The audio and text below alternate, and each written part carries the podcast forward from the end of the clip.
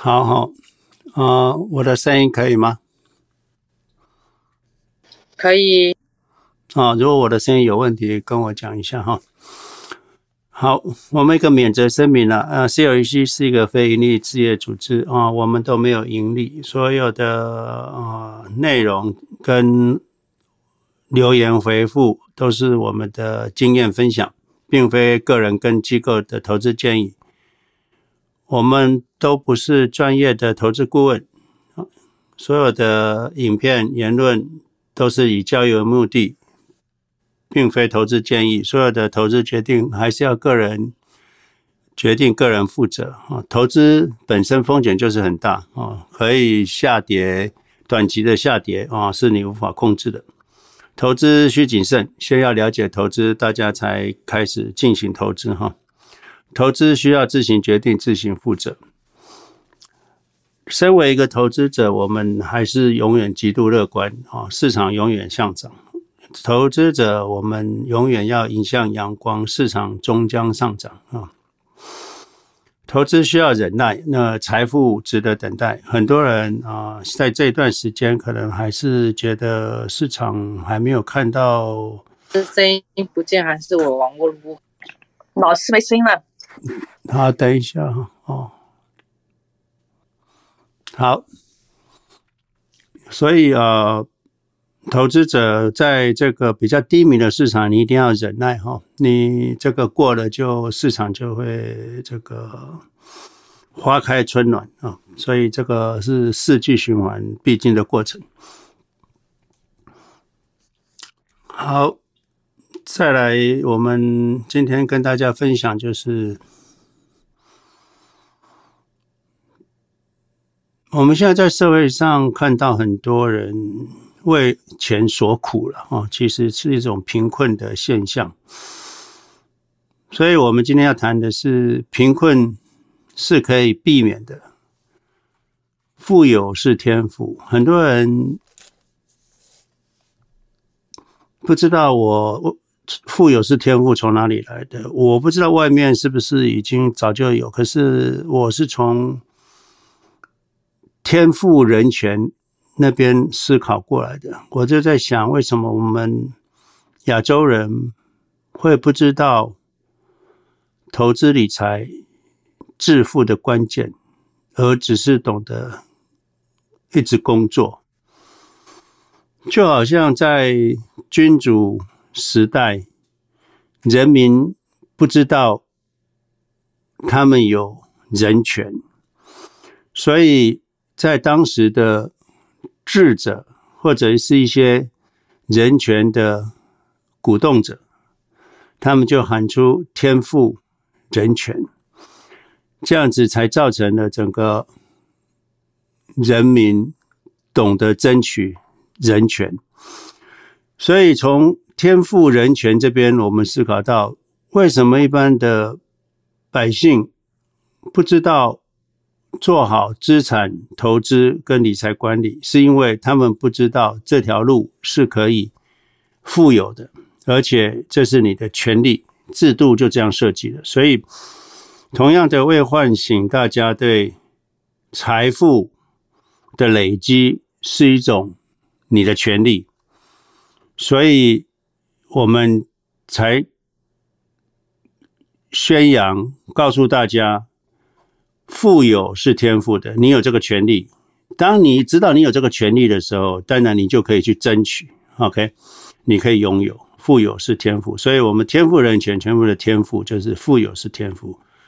后面的人权是，因为我们想到很多很有钱的人，富有虽然是天赋，他们不见得快乐，所以我还要教导分享大家，就是快乐是人权。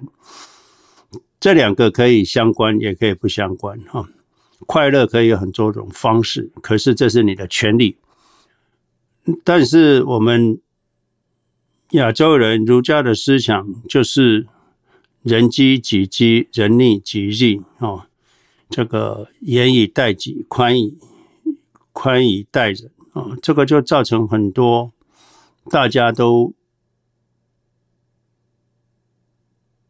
做了一些牺牲了哈，那很不快乐。其实你快乐是人权，你一定要先想到让自己能够快乐，你才有能力让你的周边的人快乐。所以这是我当初思考的逻辑，也是要唤醒资本主义的觉醒哈。很多革命家都是要用唤醒人民的觉醒之后，才会有改革啊，大家才会改变，更去争取自己的自由跟权利。可是现在世界有很多问题，然后贫富差距是其中一个。世界上有很多疾病，现代医学大部分都慢慢把它克服了，已经可以治愈了。但是有一种慢性的社会的问题，是很少人能够关心的，而且很多执政者跟资本家口头上是讲他们关心，实际上他们在做的都是加速。贫富差距啊，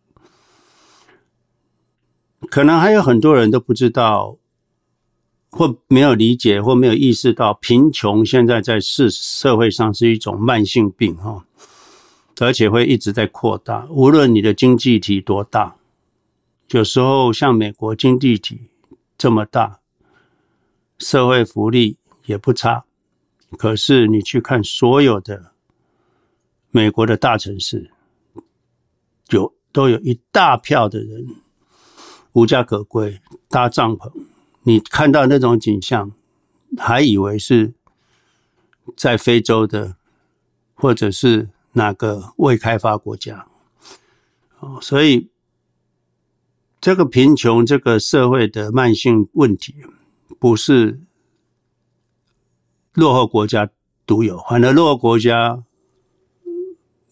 这种现象还。比较少，而全世界这样子的贫穷问题啊，正影响到大部分人的生活，但是大家都避免去谈这个事情。昨天跟一位朋友聊到，他说他那个那个朋友很年轻啊，三十岁。那他说，他跟人家谈投资的时候，尤其他们这年轻人，有些人认为这种事情是一种赌博，好吃懒做啊啊，投机分子。所以你看，就是说，大家谈到投资股票，就认为这是一个不当行为啊。所以这个就是为什么。很多人都不理解，资产投资是在你的财富里面占很重要的成分。经济学家跟社会学家都研究过，贫穷哈，穷人跟富人最大的差别就是，富人持有资产，穷人持有现金，富人。有钱就买资产，穷人有钱就消费。富人是用资产赚钱，穷人是用体力工作赚钱。所以这是一种一般人大部分的人不理解，富有是天赋，理财这件事情是你可以做得到的。通常社会会跟你讲，你好好工作就好，所以大部分都是百分之一的资本家教育百分之九十九的劳工努力工作，所以我们要唤醒劳工跟一般的百姓，就是说你要知道，你有权利致富的哈，没有人可以阻挡你，所以。贫困是一种社会问题，贫困会引发很多副作用和痛苦，也引发了一些社会的悲剧。这是一种不可忽视的严重社会问题哈。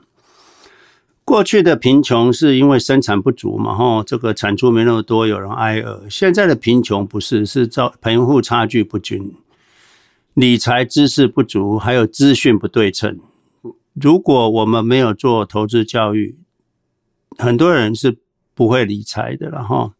那你会说，那市场跌那么多，你叫他理财，你不是害了他吗？短期看起来是了哈，长期不是。所以好像说，有的人就我们考试念书，对不对？这么累啊啊，呃，念书啊病倒了，啊过几天就好了嘛。可是念书这件事情就会改变他一生嘛，这是一种啊不得不的啊，你总是会经历过啊。不经一番寒彻骨啊，哪来梅花扑鼻香啊？这是一种过程，所以理财知识不足、资讯不对称，这这是一种社会的慢性病。我们要去把这个病啊治疗好，就是很多劳工劳工就不知道资本主义制度下参与分配社会合理回报的本质哈，所以每个人都可以参与社会资产的回报。资本主义的分配不均是现在一种常态，也必须要重视的。每个国家分配不均的程度不同，越越发达的国家分配的不均的程度越严重。所以，哈，所以在资本主义制度下，你会发现资本主义最大的副作用就是财贫富不均了，哈。所以，个人要做好长期的投资，参与资本主义的财富分配，哈，才能克服这种问题。你做好你自己，你不要期望政府会会来帮你，哈，政府只会越帮越忙。所以，正确的投资才是富有是天赋的关键。就好像你有人权，天赋人权，你有这个权利，你有自由。可是你要用正当的手段啊，去争取，去拥有啊，而且你知道你会有，不是用投机的方式啊，投尤其投机不适合所有的人，大部分的人哈，因为市场震荡，如果因为市场震荡会紧张的人，你更不适合投资。所以这里有一个关键哈，还有一个就是说，有时候。你虚不受补了，就是说市场震荡你会很紧张，这种人就是因为个性的问题，那也没办法哦，你就很难当成成功的资本家，那也无所谓了。如果做不成就做不成嘛，你要释怀，你就说 OK，那不是我能啊，时也命也运也非我之能也哈。有时候你的能力不在这边，那你的能力可能在别的地方，那也就。如果你接受这样的命运，哦，那也是可以。可是大部分人都可以啊走得过来，没问题啊。所以长期指数投资是一种适合大众的投资方式。投资与投资，不管你是投资或者是投机，我想在我们这边大部分都投资者了。少数的投机者就是做期权呐、做短线的人。这不管怎么样，不管你是投资或投机，你都是要注意风险。一般的投机者就随时在控制风险，哈，跑进跑出，或者是进的仓位会比较小。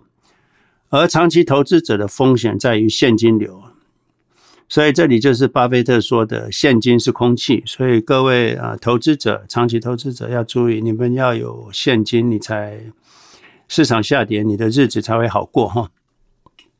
因为要有空气嘛，哈。当全世界都是劳工，都没有资本家的时候，你想想看，都没有资本家，啊，都是劳工，那就相当于社会主义、共产主义了哈。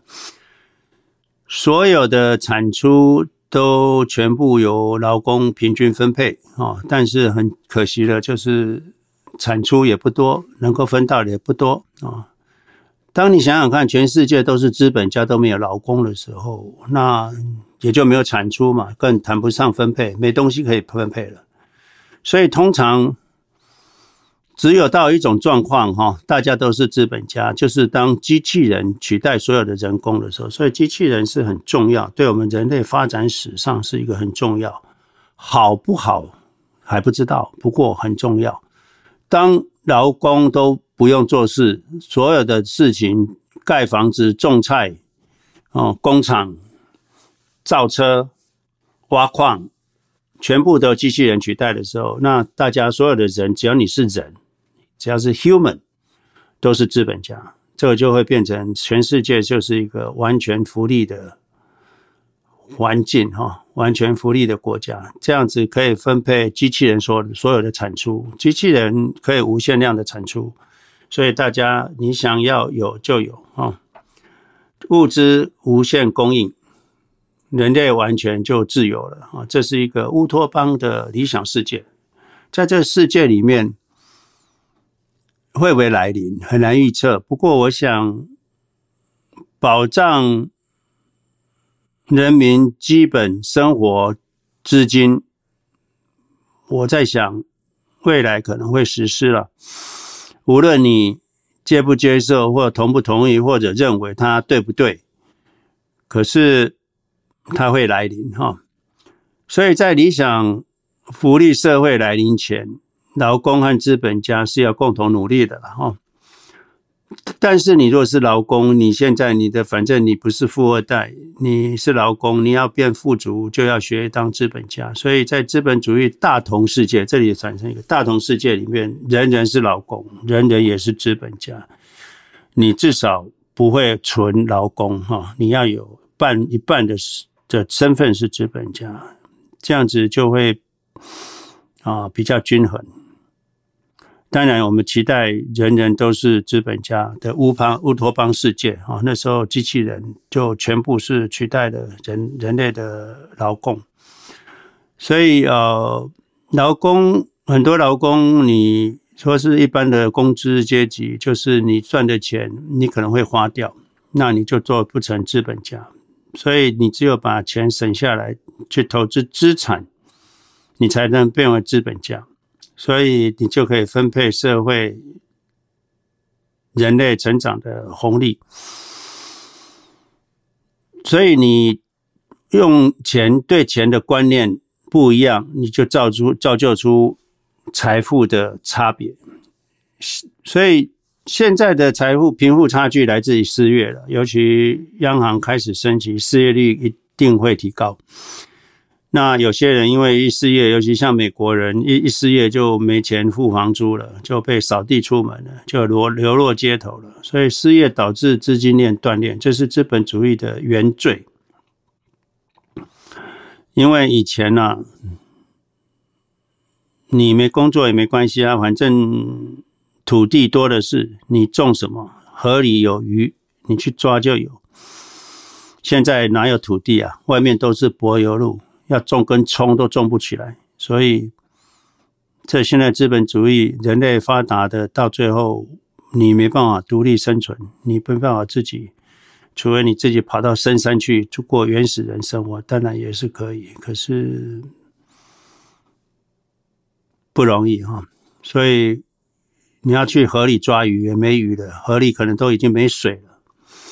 哦，所以你若工作不存钱，不做理财，当你一碰到困难，你就可能会失业或者是断炊了哈。所以大家要记得，这个富有是人权，要做正确的投资。更多人是完全不懂投资哈，一直努力工作到老，到身体做不动了，才发现深陷困境哈。大家生病都知道要吃药，可是贫困这种，因为大家都把不把它视为一种疾病，所以。不知道它是一种慢性病，是慢性的问题，所以也就重视度就不高。可是这是在世界上社会的危害，其实现在是最大的。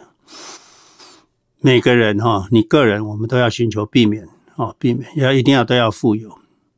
所以要解决这种慢性的问题、社会的问题，就是要教育普罗大众做正确的投资。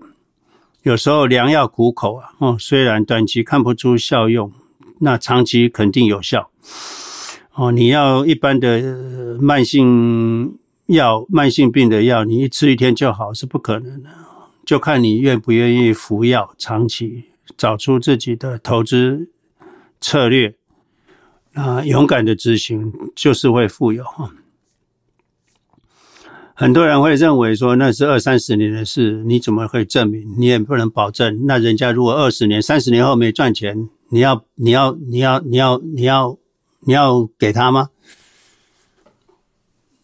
那你不相信的就不要做嘛，没关系。我们也不是要让所有人都富有，因为你 refuse 你拒绝的话，那谁也强迫不了你了哈。那讲的白一点，有人问我啊，有些多少人投资成功？我粗略预计，我以前在教投资的时候，我们有操作的时候，成功率应该不到百分之三了哈，百分之。真正我所谓成功，真正说因为富因因为投资而能富有啊能够退休的不到百分之三。现在用指数投资，我相信时间久了，嗯啊，这个成功率百分之十是会有。那我一点都不担心有人不成功，因为不成功是必然，因为你人性就是很难走过来。那你们到今天都还在这里啊，就没有问题啊，就没有问题。好，我想啊，我的今天分享到这里哈，来，Cat，交给你，谢谢。好，谢谢老师的分享。那我们的视频会在每周五的美西早上六点，亚洲晚上九点会在 YouTube 跟哔哩哔哩会有影音档。那 Spotify 跟 Podcast 都会有，只要搜寻西有一期都会有老师的课程，欢迎大家按赞留言并且分享。那我们今天的交流课程呢，也会在星期二的美西早上。五点跟亚亚洲时间晚上九点上架。那财富如果像自来水一样取之不尽，用之不竭，你想要用什么样的容器来装？那我已经准备好了。希望有幸听到的朋友，当财神爷来敲门，搬张椅子给他坐。那希望朋友们能够，大家能够呃尽快的踊跃举手。问题越多，其他的同学也能够学习的更多。那进入了宝山，也不要空手而回，尽量来挖宝。那我们房间的规则呢，就是有问题你可以举手，我们会拉你上来发问。原则上一个人一个问题，回答完我们会把你移到观众席，这样只是为了我们方便管理。那如果你有问题，欢迎你再次举手，我们会再次拉你上来。那我们最晚拉人上来的时间是美西七点半，然后亚洲是晚上十一点半。第一次进来的朋友可以 follow 老师的 bio，这样子老师开课我们就你们就会知道。那我们一起可以共好共富。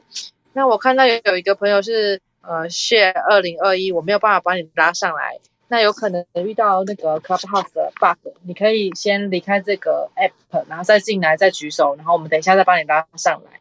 那 SQ 你可以开麦发问了。啊、，James 老师你好，我想请问老师怎么看待美国两年国债收益率百分之三点八以上？然后短期国库券三个月和六个月的收益率是百分之三点二和三点六左右。嗯，这个数字现在看，拉开很长的历史来看，好像不是很高。比如说两年期三点八 percent，但是二十年前、三十年前、四十年前，好像有到过五啊、八、十 percent。可是三点八 percent 是。最近十五年来的高点，上一次出现这个数字还是零七年左右的时间。嗯，想看看，想听听老师对于这些相对高的收益率对股市有什么影响，对经济有什么潜在的长期的影响？谢谢。很好。这个呃，我们现在三点八哈，compare to 过去，在两千年之前，两千年之前没有低过三点八的哈，没有低过三点八，两千年之前都是三点八以上是正常。之后因为两千年的泡沫造成利率下跌，所以之后利率就低。在两千二零零一一年的时候，三月低过三点八，之后到了二零零五年的时候，哦，高过三点八，一直到达这个网络泡沫之后，零七年六月之后，因为网络泡沫了，哈，零七年其实。那个时候的央行其实蛮厉害的哈，那时候央行其实比现在的央行，我认为呢，反应稍微比较快一点，所以在市场高点还在高点之后的的时候，他就有发现问题，他就降息了。所以零七年的六月就开始降息，应该是说零七年的三月就开始降息，他就发现经济有问题，市场有问题，可能当时候的病症。也真的不一样。那时候的病症就是银行的资金短缺嘛。那那个时候，你们知道我在那个 moment 的时候，我知道三两年呃呃一个月三个月的定存可以到五 percent five percent five point five。大家知道两两个月三个月的定存 five percent，不是说你两个月到你就拿到 five percent，不是你存一百块，那到了三个月后你拿到一百零五块，不是这样子的，它是。啊，proportional 就是说，你一年是零呃五五五 percent，那两个月的话，那可能就除以除除以六，可能就是零点这个呃八零点八 percent，你就会拿到零点八 percent。有一百块存进去，你可能拿到一百零一百块点一百点八元，就这样子一一两个月哈，就是所以呃，央行在那个时候就已经所以。在那个时候，央行就三月的时候，二零零七年三月的时候，我记得那个时候是 Greenspan，他就已经发现了，他就降息了，降息了。哦，他发现银行资金不够，就降息了。那那个时候因为是次贷风暴嘛，所以大家那个银行资金短缺。那我们在上个礼拜哈。那个在 Wan 的投资历史 YouTube 里面有有提到哈，你们可以去看 YouTube 哈，就上个礼拜的影片零零三六八零零三六八哈，那部影片中间有提到货币发行，那我有补充，为什么央行升息哈，升息哦，对金融。影响很大啊，金融影响很大。原因在于，简单的说，就是银行通常是拿钱去买国债，那买的什么长期国债，比如说长期国债利息三点五，那他拿去抵押给央行。央行那时候的央行的 rate 利息只有零点二五，那他就套利三点多 percent，那他就把假设有个银行有一百一呃是一个 billion 的钱，那就把一个 billion 拿去买了长期国债，拿到三点五的利息，那把这个国债拿去央行抵押，那借到一个 billion 出来，那。他只要还央行零点二五 percent，所以他又拿到一个 B 联他又去市场上买国债，再拿再再买三点五 percent 的利息的国债，再拿去央行抵押，所以他这样一直套利套利，有多少国债他都买。那他的短期的资金怎么来？短期的资金就是因为他也是要还央行利息嘛，短期的资金他就从这个。两个月、三个月，或者是两年，因为利息很低嘛。如果利息只有一 percent 定存，或者是两年的国债，两年的国债在二零二零年才零点一二一零点一五哈，零点二二哈，都比央行的利息低，所以他就借来还。央行的国债就好了，他就去卖，他就是去收集市场的资金哈啊，那给你们一点点利率，那他就把那个可以去还国债，所以你就会发现，央银行都在做，或者是投资银行都在做这种套利套利，那这样套出来的钱就很多。那市场上就满街都是钱，所以央央行利息一掉一调低，所有人都把资产抵押给央行，那从央行搬钱出来，开始做投资、做贷款，银行就是这样赚钱。可是央行的，当你向央行抵押借钱，借那么多钱，很多投资银行不是就是很多传呃那个那个那个大大银行向央央行借那么多钱之后，央行现在的利率假设要调高的话，那你外面的钱没那么便宜了哈，所以你如果预期央行会调到三点五的话，那你。你你国债赚的钱都才三点五，那你抵押给呃央行，央行拿的钱也三点五，那你那个国债不是呃没赚钱了嘛？所以变成说要变成 reverse 还回来了，就是很多银行会赶快去还央行的钱，那把债券拿出来，至少。赚三点五 percent 也还好，放在自己口袋也还好。可是如果放在央行那边，央行又要收取你三点五 percent，那这个等于这个动作就白做了。那如果央行利息来到四，那你就亏损了。所以现在银行都会再做一个，如果银央行的呃 Federal Fund 会预期高过这些十年国债的话，那。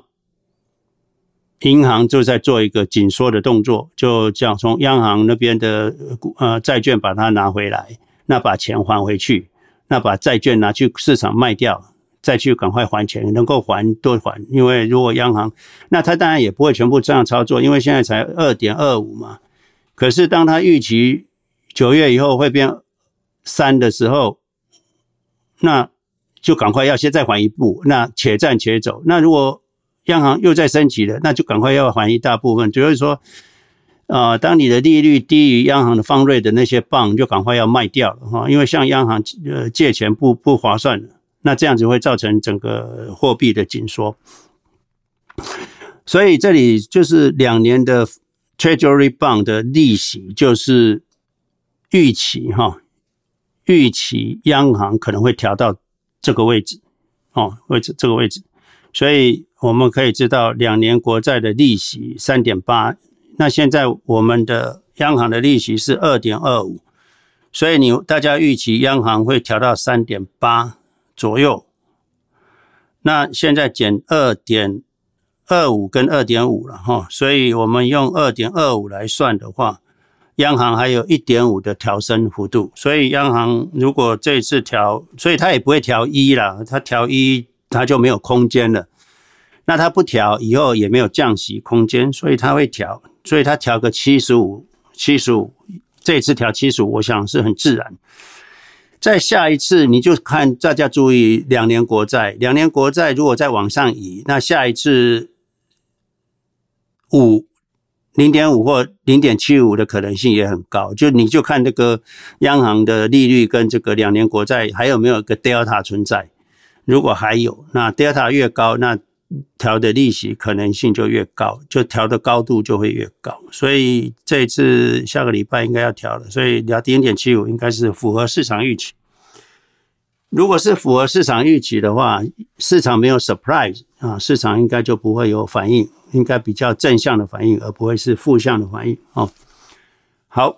所以你问我我的看法，就是说啊，没错，这个央行从两年国债，你可以看出从从两个月、三个月的定存利率那么高，大家银行都在筹筹筹措资金要还央行钱，要赶快把债券赎回，之后再去卖债券，所以十年公债的利率就不会高，因为公没有人要十年、二十年、三十年公债的，因为那个利率不够还央行，所以他们会卖掉。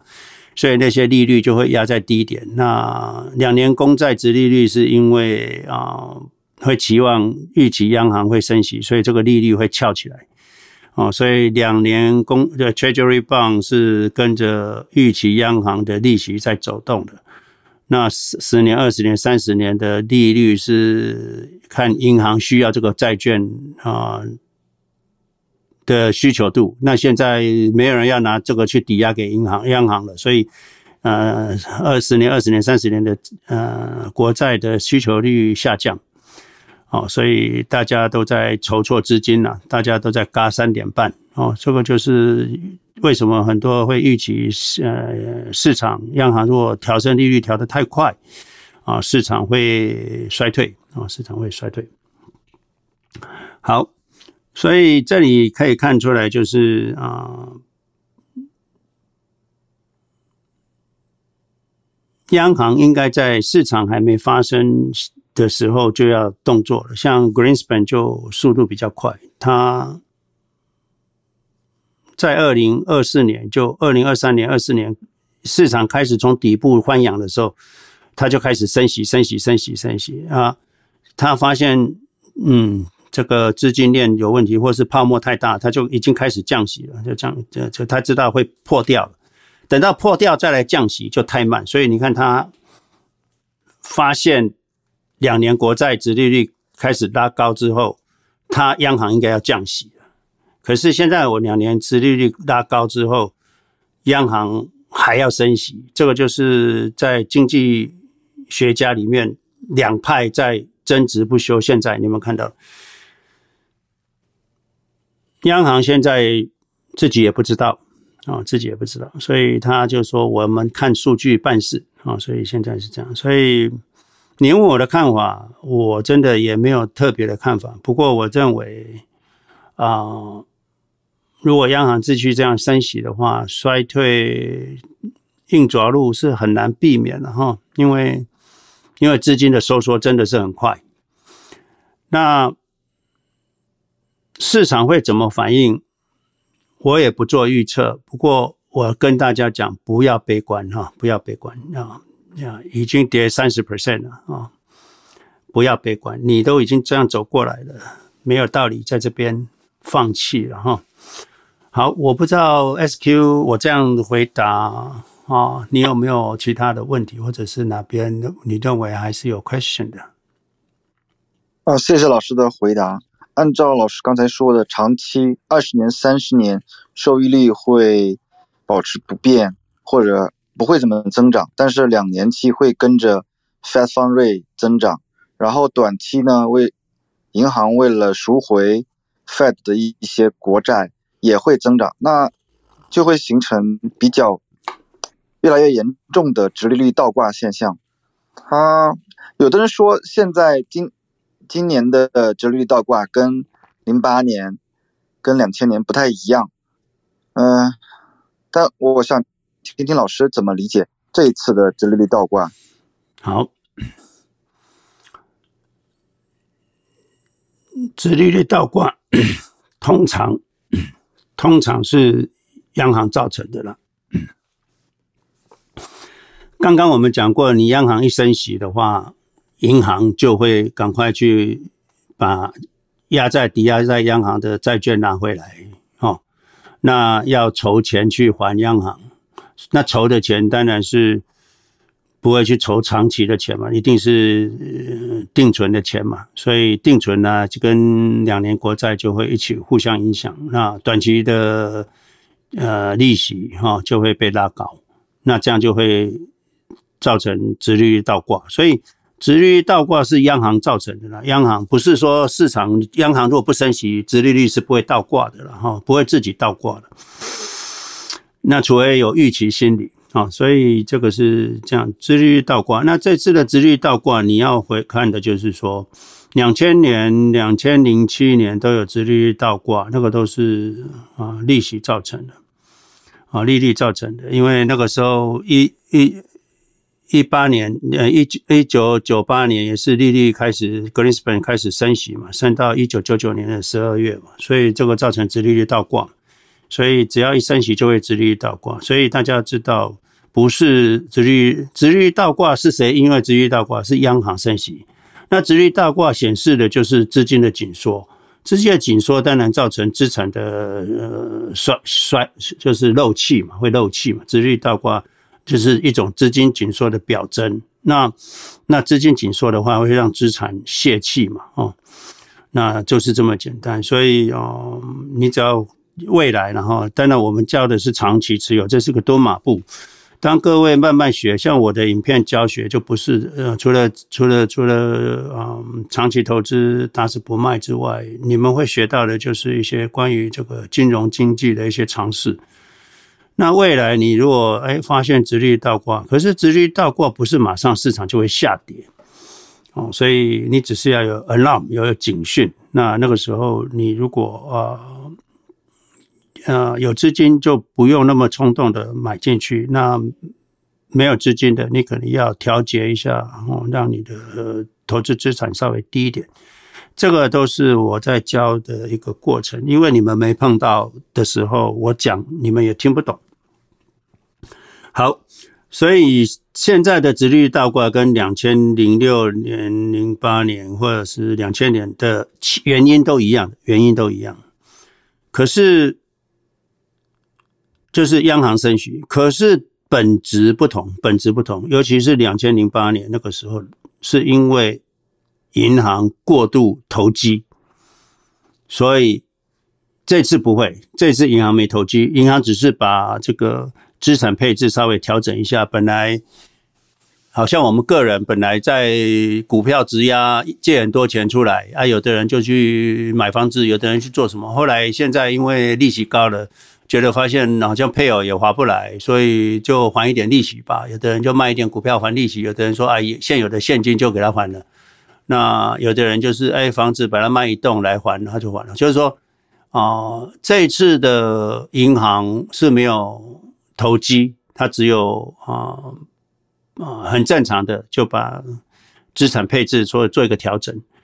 那零八年那个时候是你要卖资产都卖不出去，因为都是不良资产，银行手上都是不良资产，所以啊银行就嘎三点半嘎不过来。那那个时候就得央行出手。所以这次的殖利率倒挂跟零八年殖利率倒挂啊，本质上内涵上银行的体质上是不一样的了哈。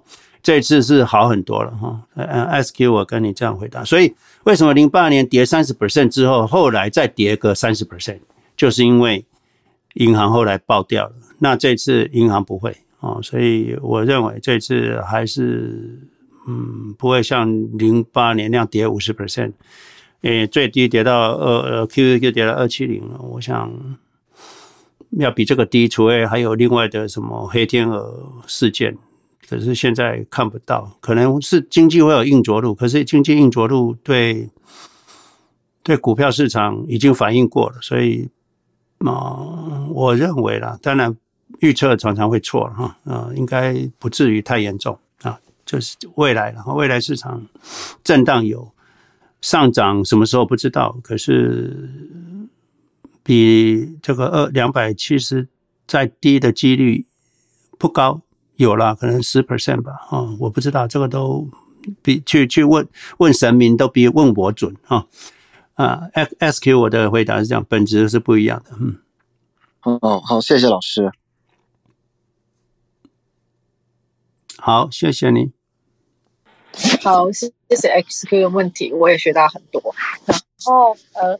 老师，我想要请问啊，就是其实我们的读书会念那个长线获利之道，它我们这次念的这一章，它其实有提到一九五八年的时候啊，殖利率也是上涨到超过股票给予市场的殖利率，然后所以就很多人会去重新选择，就是他不买股票，然后投入在那个债市。那其实最后来看，这个选择还是错的，因为长期而言，股票是唯一。就是避，就是对呃抗通膨的最好的工具，而且呃风险溢酬应该也是比其他的那个产品都来得高。那就是可以请老师针对这个层面，就是跟就是再给大家一点信心，就是在其实已经到了这种地方了。我觉得就像老师刚才说，都已经跌了三十 percent 了，都已经我们都一起已经一起走到这里了，应该可以继续走下去。好，在农业社会，农业社会的时候，也就是一九六零年之前，农业社会的时候，因为那个股票市场的成长率其实就是自然成长率了，就是那时候的公司就是不是就是农产品而已嘛，那农产品要卖得好，就看人口增长嘛。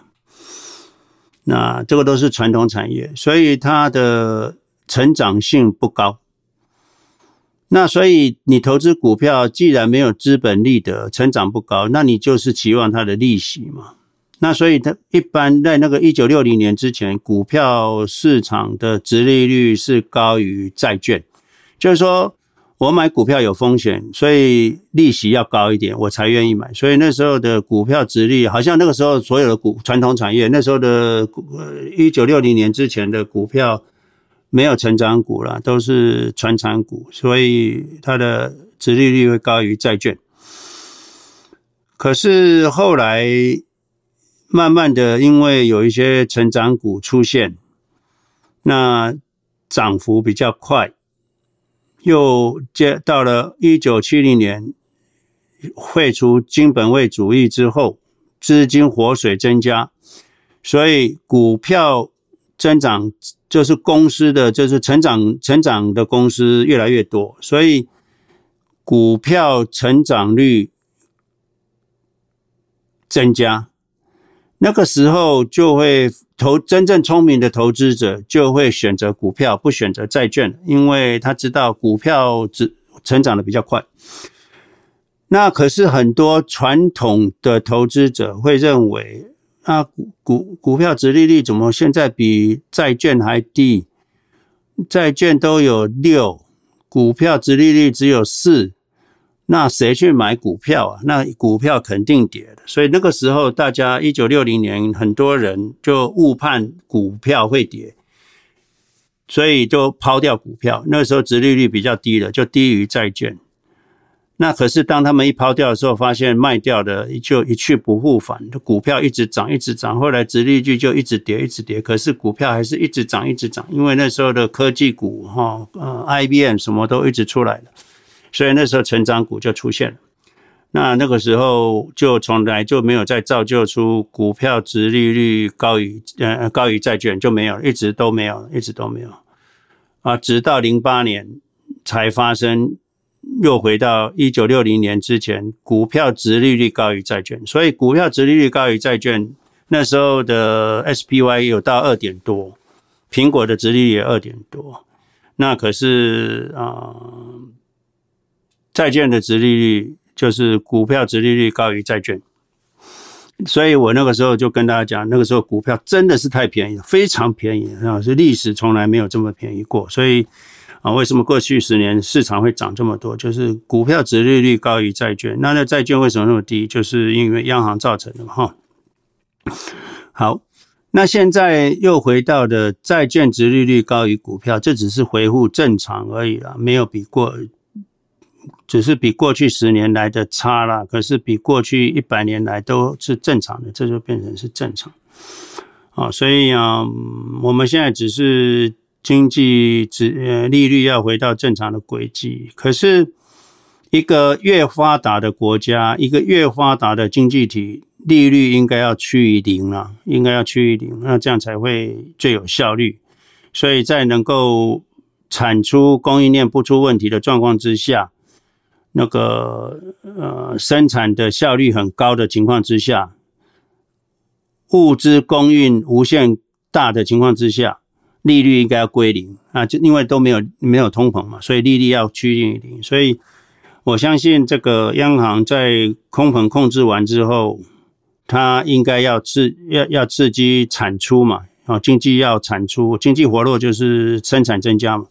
所以它利息会降低啊，所以我觉得降低利息的时间点会比大家想象的来得快哦，来得快。短期看起来风声鹤唳，可是央行当一看到这个经济衰退哦，失业率增高到四，它可能就放水了哈。所以啊，这个是一种春夏秋冬的循环，大家就。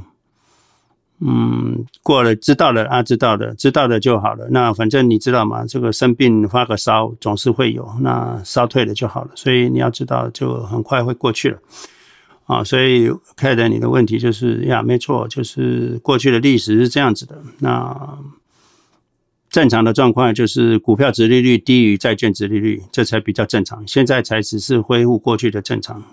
啊，十年过去十年不正常，是因为央行宽松，这是非常紧急状态的一种治疗经济，就是电极电极两千零八年次贷风暴的一种方式。可是电极太久了，就是低利率太久了哈，就是说，应该不是说低利率太久，低利率是正常，只是这一次的央行没有 Greenspan 这么激进，理论上它应该在，但可是这个也不能这么说了，因为 Greenspan 没碰到 pandemic 嘛，所以这次这个央行碰到 pandemic，所以 Greenspan 所碰到的经济的这个病人，跟现在央央行碰碰到的这个病人，这个病症不一样。以前是心脏病，现在是心脏病加上新冠肺炎，所以这两个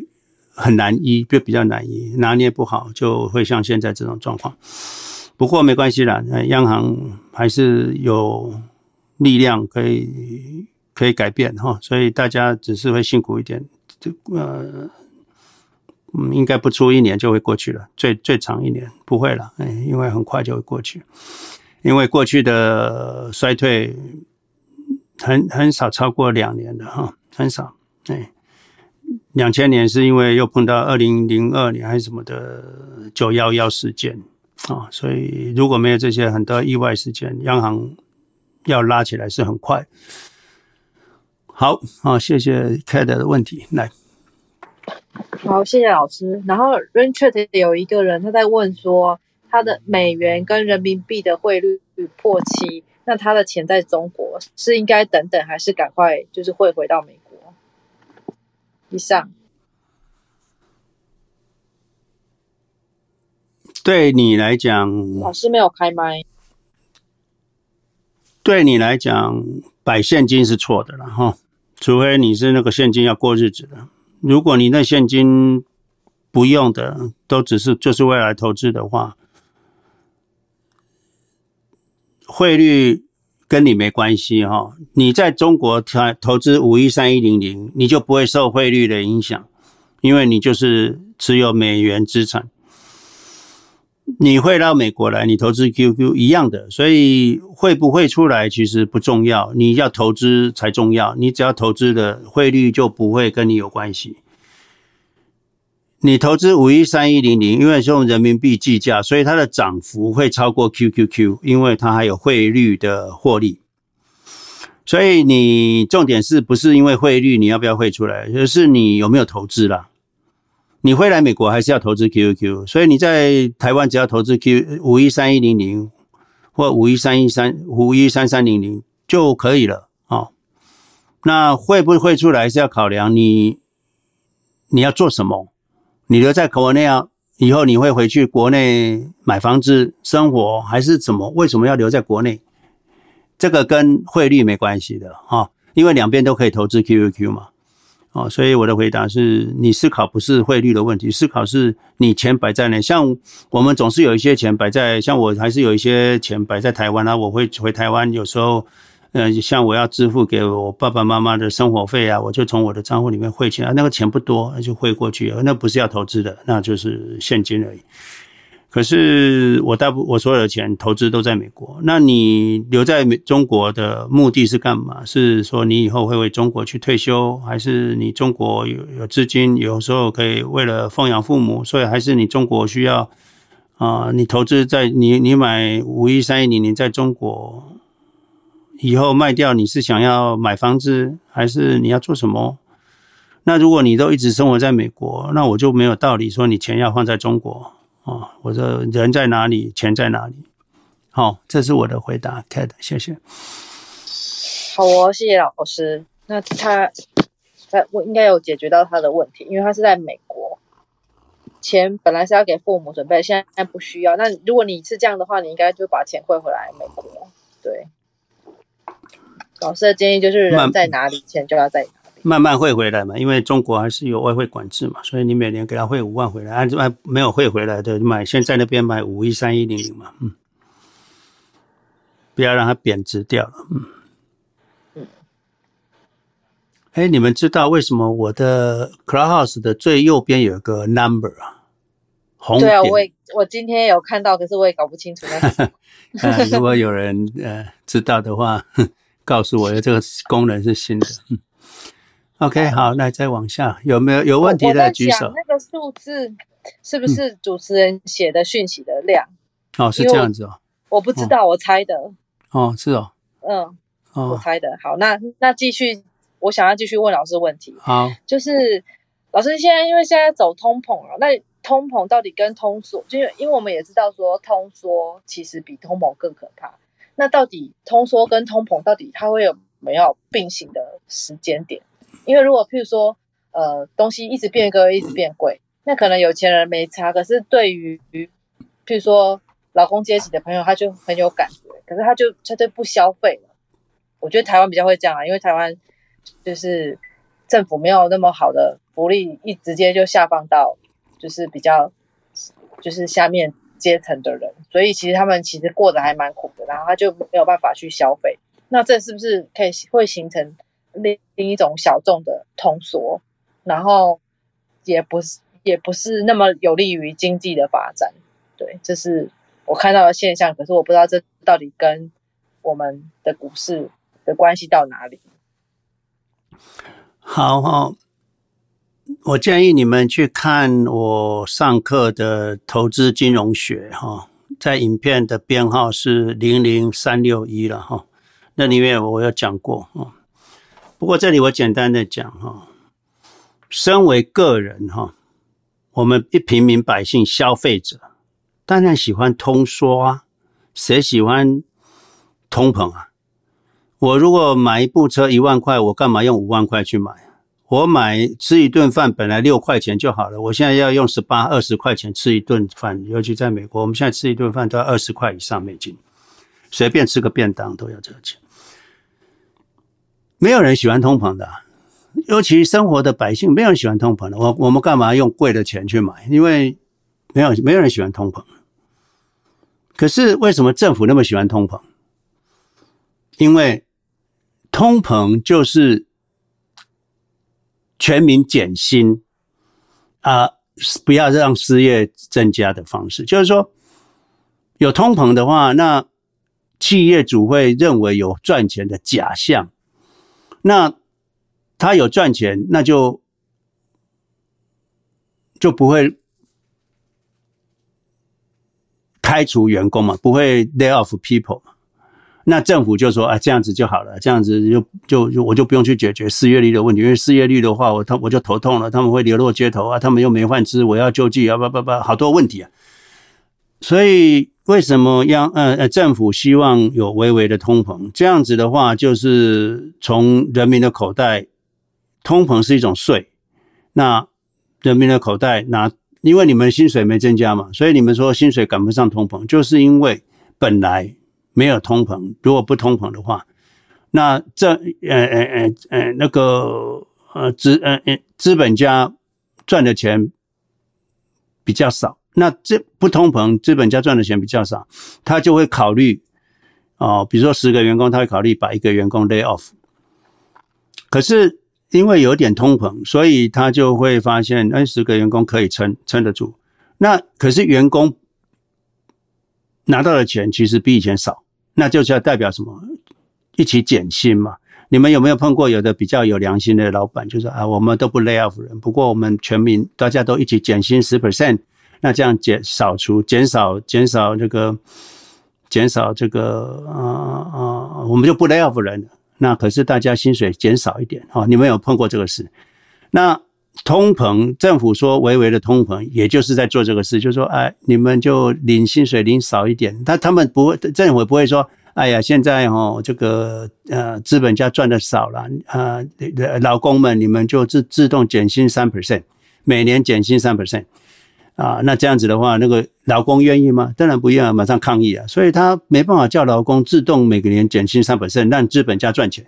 那他就反过来用通膨让资本家赚钱，那劳工被减薪了都不知道。所以 k a t 你知道为什么政府会会会会要希望有一点通膨？可是经济学家当然是知。当然是资本支持政府的理论啦，就是哎呀，这个要有点通膨啦，不然的话哈，大家预期心理啦，不不不，谁不喜欢通缩啊？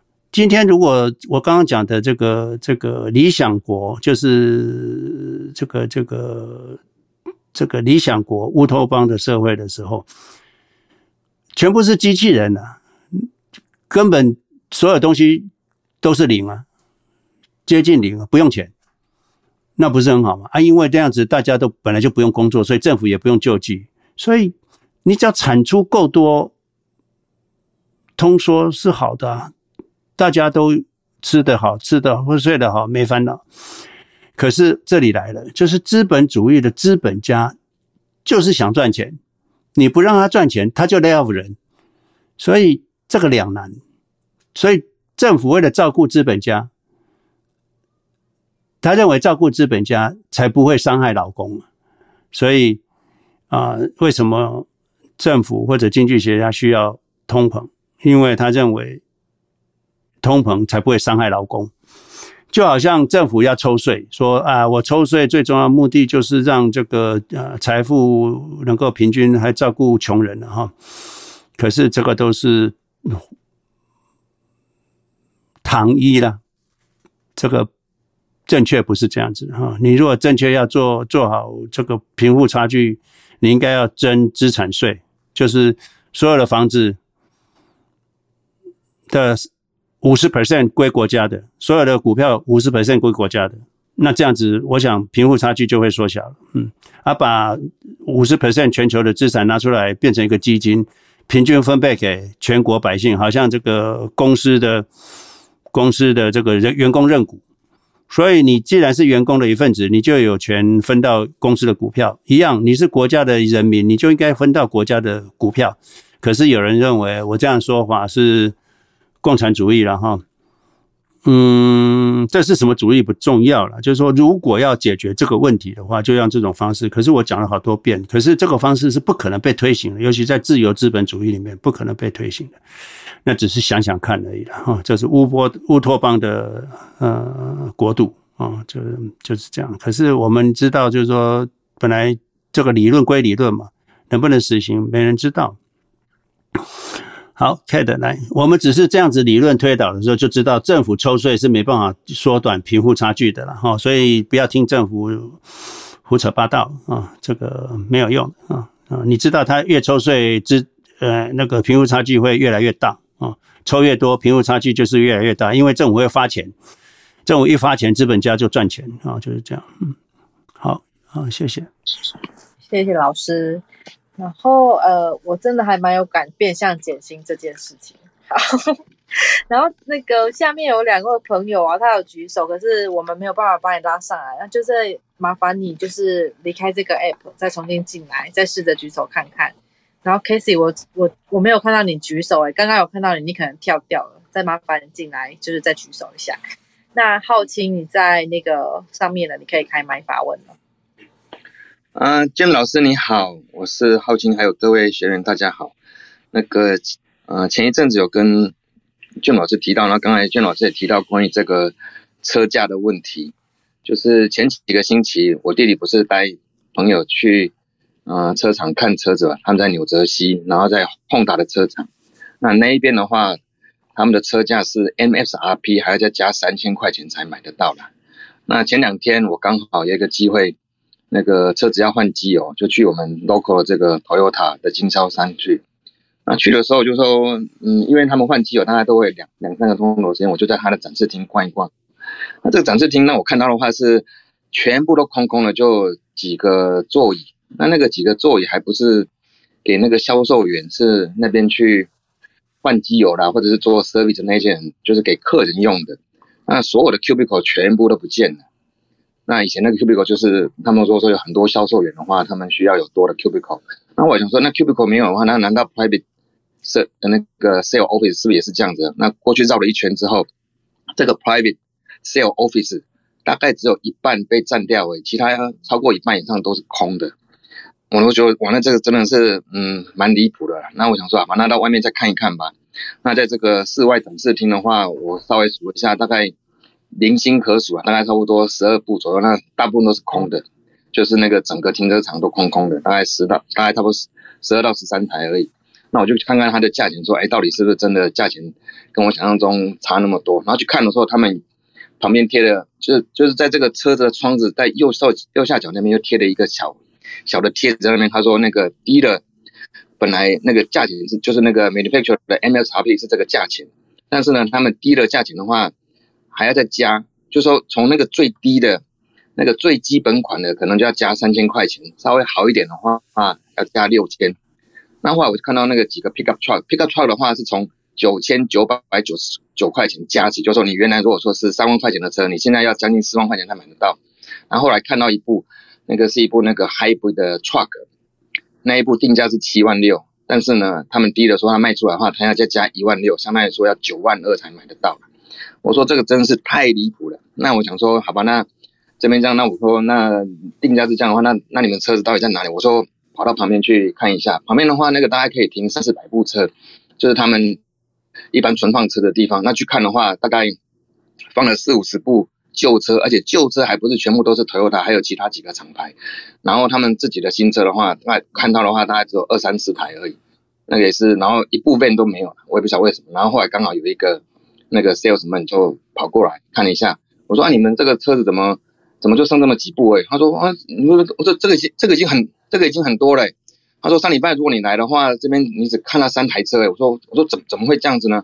我说我那个一个月前才去 Mercedes 的那个呃经销商，刚好有个车子要去修。我说他们的全部都是满车库的，所有那个车全部是满的，而且他们旁边也有卖什么 BMW 啊、福斯的的那个汽车厂也都那个销售商也都在旁边。我说他们全部都是满车库的。我说哦，可能是那个 tube 的问题啦。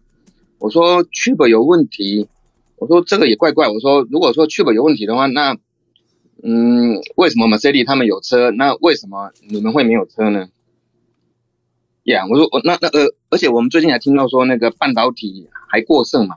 那我想说这种车用晶体的话，应该很多是可以供，而且它也不是最高阶的。那这个我就不懂了。我说那那你们到底靠什么赚钱？我说你你们现在才这么几部车，你们你们怎么赚钱？他说哦，那个以前卖十台车，我们现在卖一台车就够了，因为一台以前的车子我们是 below invoice 在卖的，现在是 MSRP 还要再加钱才能够买得到，所以说我们是靠这个赚钱。那我说那那那这也怪啊！我说那个 Honda、Toyota、尼桑虽然说是日本的名字，但是现在都是美国制的车子了，不再是日本车了。那而且厂那那个什么那个美女追求都在美国，那在这种情况的话，我说这一些制造商的工人怎么赚钱呢？然后他都没有回答了。那 anyway 就是我看到的情形是这样，就看谢谢。就我跟大家讲哈，第一个，我现在我找到一个表哈，year to date，year to date 到八月，二零二二年八月。Acura，这都是 brand 哦，brand 对，衰退五十 percent，福特没有什么衰退，福特还好，所以你去看福特的车应该还有。Honda 衰退四十 percent，Hyundai 衰退十一 percent，Lexus 衰退二十五 percent，Mazda 衰退二十一 percent，Volvo 衰退二十三 percent，Toyota 衰退十七 percent。可是你知道，Tesla 成长五十 percent 哈，所以啊，这是一个我不能说完全是啊特 Tesla 造成的。可是你知道，就是我不知道这些人的原因衰退的原因是什么。可是。特斯拉是赚钱，而且特斯拉是成长五十 percent。当然，这些人衰退的车子不是全部跑到特特斯拉那边。可是现在要买车，尤其在湾区的人，都是我看在每部每次红绿灯一停，至少两三部特特斯拉的车。所以啊，这里有两个现象：第一个就是传统车汽汽车厂有问题。传统的油车有问题，传统油车的造价有问题，传统油车的 supply chain 有问题，传统油车的 dealer 有问题，所以传统油车从 material supply 一直到 dealer 都有问题。所以现在是一个典范转移，好像当初 Nokia 消失一样。哦，所以你们会发现油车看起来在衰退，看起来在消失，可是会比大家想象的消失的速度会更快。哦，就像 Nokia 那样子。好，那个我们就不关不先不讲了，就是说他们自己有问题，那当然是 supply chain 有问题。那为什么头那个福特就比较没问题？所以我发现这个日本的车、韩国的车还有 GM 车都有问题。这些人管理跟 supply chain 的 management 都有问题。以后会不会变好？我觉得只会越来越 worse。为什么？当你一个餐厅为了节省成本，出的菜量变少了，而且价钱又提高了，你这餐厅以后是不会有人去了。所以，当大家发现去 Toyota 买不到车，又加价三千、五千、一万，那我去特斯拉买就好了。特斯拉有虽然交货晚一点，可是有时候你去特斯拉的那个，你就要讲买现有的库存，新的哦。可是是有有几个吗？有几个因为颜色不对了，或者什么，刚好那个那个 moment 那几天那个礼拜刚好没有人喜欢蓝色，那有人 cancel 了，那你就去给他买。还是可以马上买得到，所以啊，还是有存货，还是有啊，所以大家会转去。那既然特特特斯拉也没比较贵，那又又又又马上有货啊，又未来的电动车的趋势，那所以为什么特斯拉呃，Elon Musk 说他的问题不在于制造，他的问题不在于销售哈，他都已经快要，他就已经停止接受订单了，所以。所以这是个典范转移啊！所以嗯，不要再我我想不用太关心油车了，油车会衰退而且会消失的。就是你如果一直电车没起来，我以前讲过，传统的车厂就两难了。现在手上的扁担丢掉，他会饿肚子；现在手上扁担不丢掉，他没办法提起新的扁担，所以他两难，那就他的问题。所有典范转移，这个传统过去的产业就是就是会这样困难。就好像柯达 digital camera 出来之后，他不想把他的胶片丢掉，因为那是现有的扁担。可是他现有的扁担不丢掉，它就是会灭亡。啊，现在汽车面临同样的问题。呀，浩清，我的回答是这样。那你们要知道，Tesla 是所有汽车里面这个哦，成长非常快，所以它赢者全拿。赢者全拿。那特斯拉有还是有蛮多好消息的哈，好像蛮多好消息，而且他呃，你看 Elon Musk 讲说现在的 material 都降下来了，那你要知道他讲这句话的原因是的现象就是什么？他 margin 增高了，他之前是因为 material 的价钱升高，他调涨了他的呃，还有 FSD 的价钱调涨，从一万二调涨一万五，你看他赚多少钱？又从这个本来 material 增高，所以它的那它的定价升上上升了。结果现在 material 下降了，呃，因因因为那个其他车厂 不需要那么多 material 了，那变成他拿到了。那他自己哎，Elon Musk 自己的 IC 自己控制，所以因为他跟台湾的关系还是蛮好的，所以嗯，变成特斯拉没有缺货，而特斯拉拿到了比较便宜的 material，所以特斯拉的财报应该会超越大家的。啊，期望会算不错哦，所以这个你们就这样子去看就好了。哎，浩清，我给你的回答。也谢谢俊老师。我在想，会不会跟美国很多人都是 work from home 有关系？就是说，大家都不愿意去工厂或者是公司上班，都想说在家里做事就。然后，不过就说那个还有另外一个话题，就是说我之前就是那个上半年，我女儿还在洛杉矶。上学的时候，我们经常在那个湾区跟洛杉矶走那个 Highway Five 嘛，那个大概我们走在上面的话，大概每五分钟到十分钟就可以看到一部那个连接车带着大概八到九部的那个特斯拉往洛杉矶的方向走。我们这样数下来的话，真的是五到十分钟就一台，五到十分钟就就一辆车过过去了。所以想说，Yeah，就是跟这个一样嘛。所以说，如果说这个车还要加价的话，至少我去买。特斯拉的话是按照定价买，那也不用跟他加价，不用跟他你不用跟他你勾选。呀、yeah.，特斯拉是典范转移了，这个是好公司了。啊，对，呃，我没有推荐个股了啊，不过这个是分析的方式。好，谢谢。嗯，好，谢谢金老师，谢谢。好，谢谢浩清。那 SQ 你又上来了，你可以开麦发问。那个 Kathy 在上面是有问题吗？还是 Kathy 你有没有问题？哎，老师，你有看到他吗？我没有看到。那你可以帮我 Q 他吗？哎，我看到。哎、好，好，Kathy 来，请说。啊、呃，谢谢 James 老师，Kate，嗯，大家好哈。我有一点很小白的问题，呃，也是在视频上听到的啦，听到这个好像又好像很有道理，但是刚刚还没上来的时候，哎，没有，我上来的时候刚刚好像。James 老师已经回答这个问题了，就是说，在视频上听到的是说，财富平均分配，就是说，现在的人财富，财富有财的人有财产的人，富人很多，所以呢，穷人就很穷，富人又很富。呃，财富分配就是说，他们想把。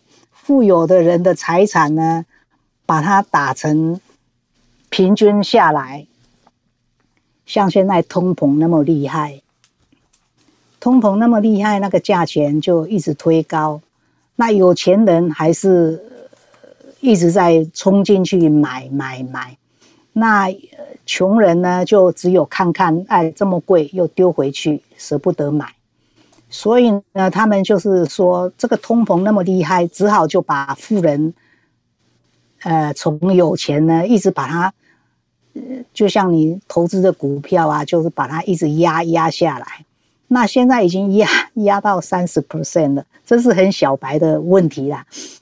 啊、但是刚刚老师已经回答说，就是利息的问题，利率、国债都是牵扯在里面的问题，所以呢。就会发生这个市场的这么大的震荡，呃，现在已经是三十 percent 下来了。那我在这样联想那个人的视频，我就想说，哎呀，那三十 percent 下来的，是不是要达到腰斩的程度，就五十 percent，就会说达到五十 percent 的地步。所以那这样子真的是下降很多。所以我的问题是，就是这样，请问老师，那老师你刚刚已经有讲了，就是利率那些牵扯在里面，因为如果要财富平均的话，政府就直接说，哎，你们有钱人直接税缴多少多少，就可以解决了嘛。所以呃，这就是我的问题，呃，我就是很小白，所以问的这个问题好像不知道。秦老师，呃，请老师你，我的问题就完了。好，那个，呃，那个讲法不太正确了，就是央行升息不是为了打击所有，不是为了打击富人的资产，不是，富人资产也不是你能够打击的啦，哈，富人的资产就是。就是富人嘛，他就算无对折也是富人了哈，不会因为这个资产下跌他就不是富人了哈。有房子的人不会因为房子下跌他就没有那个房子有，他还是有房子。有苹果苹果股票的，有 QQQ 的，他就是资产在那边嘛。你们喊多少钱，那个跟我没关系的哈。可资资本家真正我们长期投资者就不会管那个股价跟房价嘛，哦，就是我们拥有的是很高兴拥有那个资产。所以他拥有这个资产的时候，他这个财富就是是在那边嘛，不会因为你打压就能够打得下去的哦，不会。反而他打压是让很多这个中产阶级，因为消费者最大的群的消费者还是中产阶级跟穷人嘛。那他让他他要打打他们的时候，就是把利率拉高，让他们没拿不到钱嘛。那那他们会收缩嘛？那就买不到东西。那他们那些人少买一点，可能让食品啊这个核心通膨降下来速度比较快了。他们少买一点哦，让才会让他们那那那那这个这个这个让他们租不起房子的时候，就回去跟爸爸妈妈住，或者是更多人住在一间嘛。所以有升息真正伤害到让整个消费紧缩的不是富人啊，是穷人，所以他让一般的中产阶级的消费收缩。哦，那就达到它的嗯减低减低这个消费的目的。那对穷人没有影响了，好像这个海浪来了，航空母舰是不会有颠簸的哈，大的这个游轮不会有问题，可是小帆船、小舢板是比较严重，所以啊，经济的波动、央行的升息对富有富有的人是没有影响的了哈，所以 Katie，我的回答是这样子，嘿，谢谢谢谢老师，哎，但是老师现在。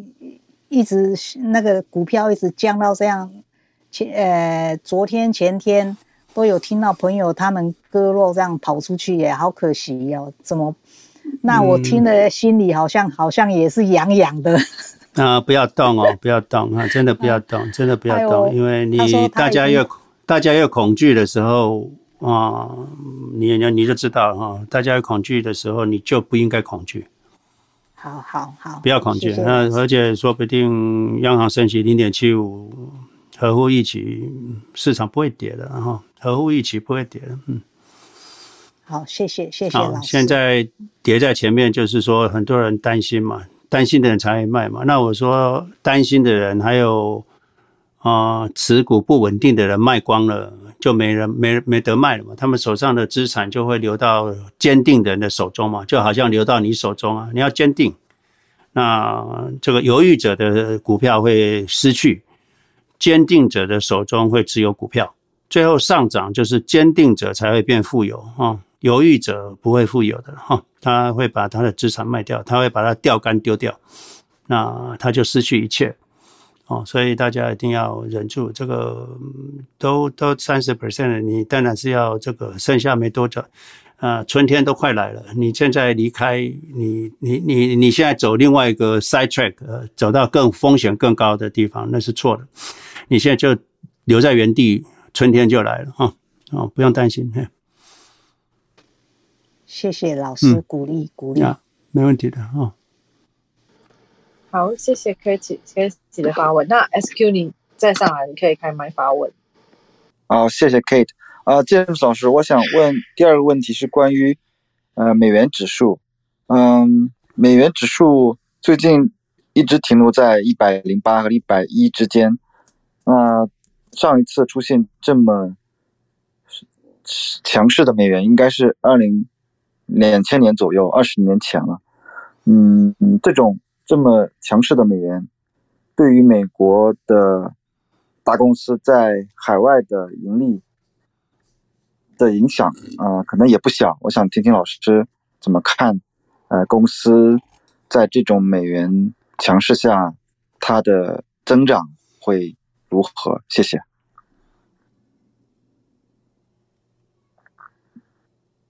对。美元指数上涨，当然就是对海外收益会有汇率损失嘛，啊，会有汇率损失啊，就看他们这个做做货币避险，就每个公司本来就应该做货币避险嘛，哈，看它避的好不好，那这我也不知道，不过。是一种不好的，就是对美国企业的财报是会有影响啊。可是我想，如果是因为美元美元的强势让它财报不好，那没关系啊。那只要美元一掉下来，它财报就好了嘛。啊，所以这这个这个汇率对投资者还有对公司的营运是短暂的了。假设你的资金是够多的话，汇率反正你也不换，就它只是会计账目的问题。你的钱你有一。一亿台币还是一亿台币啊？只是在会计上做账换成美金的时候会少一点而已。那这次呀，我想我的回答是这样：是啊，会会影响美国企业的财报，没错。嗯。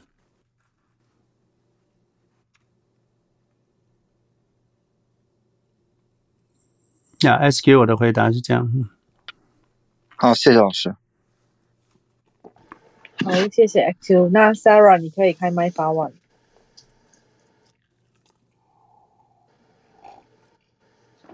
Sarah，你在吗？那我们下一个你，你 Man，你可以开麦发问了。好，大家好。Hello，Hello。听得见吗？那等一下，好，可以，你请说。哦，呃，建木老师好，大家好，我是，呃，我有些问题想问建木老师，呃，其实我也是一个新，呃，从七月份听了建木老师的课，这个一元讲座啊，我这个第二天我就开了这个 Trust Up 的账户，所以有投资在里面。现在我有呃两个问题想问 Jim 老师。第一个问题呢，我是有我投资了两份，一份是人寿保险，是投资型的；另外一份呢，就是这个长期护理。这个投资型的，这个我已经投了两万三到里面去了。呃。我不知道，如果是我昨天打了电话给这个保险公司，呃，人寿保险公司，我说如果是我提出来的话，我能拿到多少？他说我只能拿呃十八万八，投了两万三，抵的是呃我要呃要罚款的四万多块钱。我想问建木老师，像这样的情况。我是拿出来的，还是继续放在里面？你说你这个投资多少了？一一百万。你投资一百万，那拿出来只能拿多少？不，不是我投资了，投资二十三万。哦，那可以拿出十八万。耶，十万。那你你以后还要缴钱吗？以后他说，呃，你按道理我是。跟他订的合同，我是要交到三十一万，还有七万多块钱这样。哦、好，你赎回吧，不要再投。赎回来，嗯，不要再投。我想还有一件事情，我想问你哈，我就是这十八万八我投进去，如果三十年我拿到回报有多少？你能不能帮我算一下？可以啊，你如果我们用。十 percent 来算，你说三十年的话，三十年或者是二十年吧，没关系啊。我先跟你算三十年，那你说十八万，十万吗？十八万八。哦，没关系，十八万，你会有三百万，三百万哈。嗯。哦。OK，我还有一还有一份保险的，这个是。你的意思要拿出来哈？你这个这个这个这个这个 long term care，long term care 的话，你如果那个是八万八，你就投资下去，你你其实是不需要 long term care 的啦。嗯，我我另外一份是 long term care。对啊，那不需要了。嗯，那那是不懂啊，都是乱投啊。你你如果你如果有到时候有三百万，光十八万变三百万，那假设因为你再过这个这个二十年才会、嗯、才会用到 long term care，等于就是说你从现在开始五十年才会用到 long term care，那你这个十八万的五十年再乘上十八万，你会有两千万啊，够你 long term care。哦，这是是这样，建木老师，我 long term care 是另外一份保险。对啊，我知道。另外一份，另外一份保保险这 long term care 我只投了，呃，我投了大概是八万块钱。那个你可以去终止了，嗯，不要再投了。不要再投了，嗯。但是我取回来，他说我只能拿到八千块钱。啊，没关系了，你你不然你还要继续投下去啊？是的，啊，不要了，你停损了就不要去做。所以我跟大家讲，就是说这个都是。呀没办法，嗯，就是说大家，所以为什么说在资本主义里面要唤醒大家的自觉？就是说，资本主义真正就是这些银行家，他们设了很多这些卖一些 junk food 给你们嘛。那当然很多人不同意啦，很多人认为说你怎么可以这样说？这个这个。这个不应该这样说哈，可是我跟你讲，你 long-term care 它也不是无上限嘛，对不对？它你去看看，它也顶多 care 多少天嘛，可能一百天都比比政府多的，政府是 care 到三十天了，三十天以上你就要以后以后就要自己负责了，这个叫怕 A。那你去买东 long-term care 再买你能够多买多少钱？连政府都只能做到三十天，你觉得那些保险公司能做几天？所以不要不要期望他们能够做。你如果真的是需要 long term care，像如果这一般三十天内就会走掉了啦，你躺下去，你如果躺下去三十天没走掉，那你应该走不掉了。那那个时候 long term care 也没用了哦。所以要把自己的钱能够挤到你在需，毕竟 long term care 不是每个人都会需要，nursing home 不是每个人都需要。可是当你需要的时候，你资产有两千万以上，你就够用，所以够，所以最好把自己，你如果担心 long term care 的问题，你要是把自己的资产搞到两千万美金以上，你就不担心这个事情了。如果你只靠政府怕 A 是不够的，你靠保呃 long term care 的保险也不够的啦，就没有永远不够的啦，那永远不够，了解嘛？所以一定要靠自己。嘿，如如果这个用 long term care 我不要的话。那么我要亏八万块钱。嗯，那你自己想想看，那如果不亏的话，你要现在继续缴下去，你可能要缴三百万。本来那个可以去赚三千万的，你就就缴下去，你就什么都没有。OK，我还有一件问题，不好意思啊，还有我我我有个呃 Ever，就是我自己交进去的呃 Ever，有呃交了两万三，但我过五年就可以拿拿钱。拿钱，他是一年才拿两千块钱，拿到我死。你说这个这个钱我是拿出来，还是我我把这两万三提出来的，还是继续放在里面？哦，你现在拿出来可以拿两万三，是不是？呃、可我交了两万三，我估计可能他也要发点款，是两万。好，没关系。嗯。两万三哈，嗯，我教大家做 IRR 的计算哈，就是说你现在你现在是两万三，对不对？嗯哼，那你就是做一个投资两万三，那你说你一个月可以拿多少？现在什么时候开始拿？五年啊，一、过五年、我才三、四、五年，五年你。大概一年拿两千块，五年哈，嗯，一年拿两千块，耶、yeah，拿到死的，对对。那你认为你可以拿多久？几年？我不知道呀。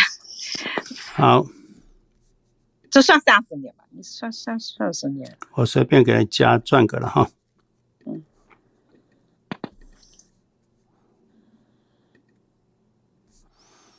好，我们就等于 IRR B 二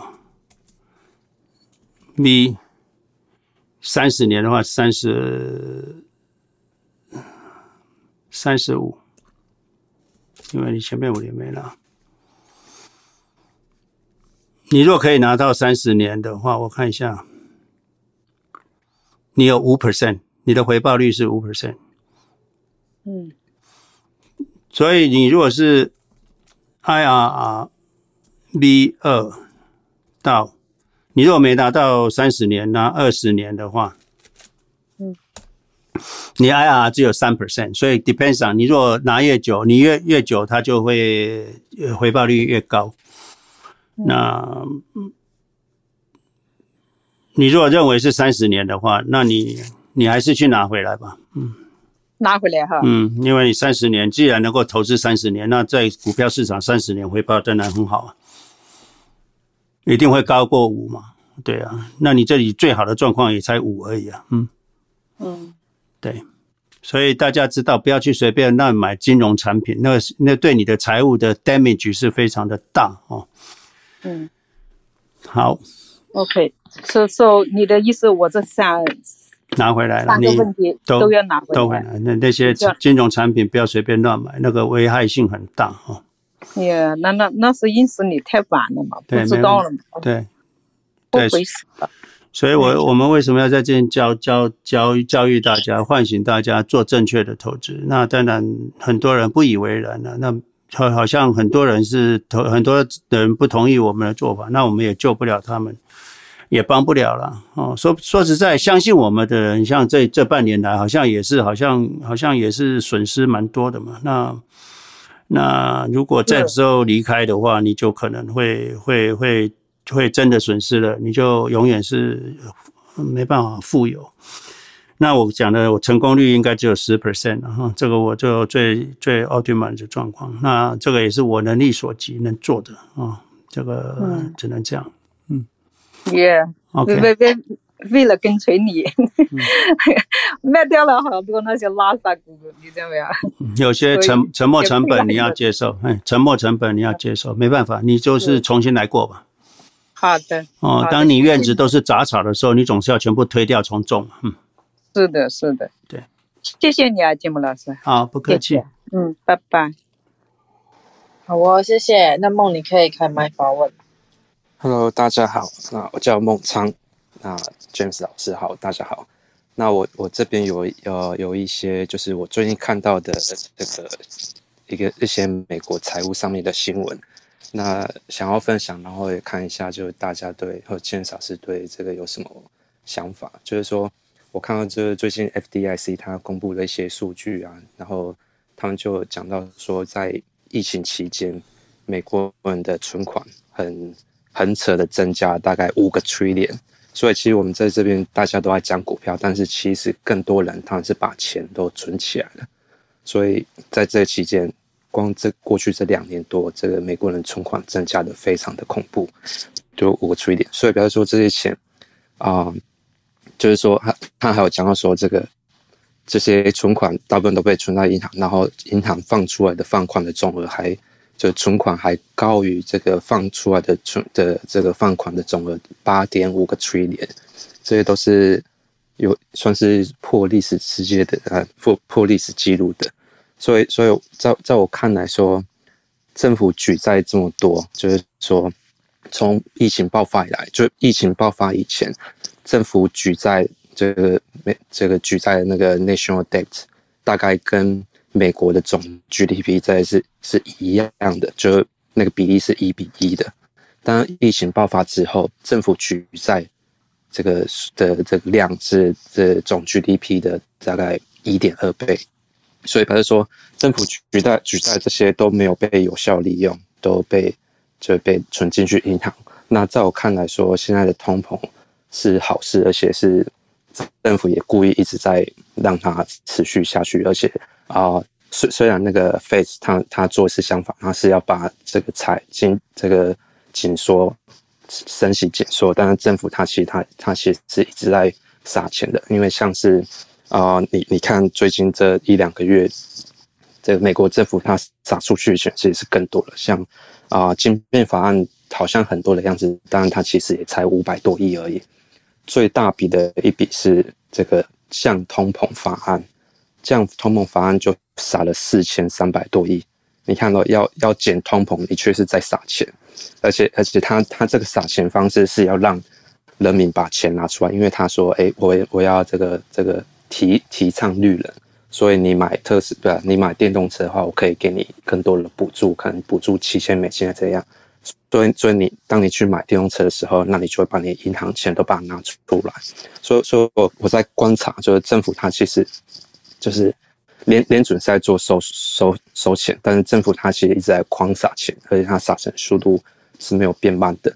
就是它这样一撒降通膨，一撒就是四千亿，然后学贷那个学贷的减免一撒出去就是三千亿，它这样每次一撒就是好几千亿的那个。规模已经是几个 trillion 的等级，所以在我看来，他政府他并不是要 真的要让通膨降下去的，所以所以我不知道这个大家对这个有什么看法。然后，然后我我我一直在观察说，美国举债速度跟美国的这个 GDP 的比例，就是说在过去啊、疫情之前的大概应该说从零八年到疫情之前这这十年期间，其实他们是一个。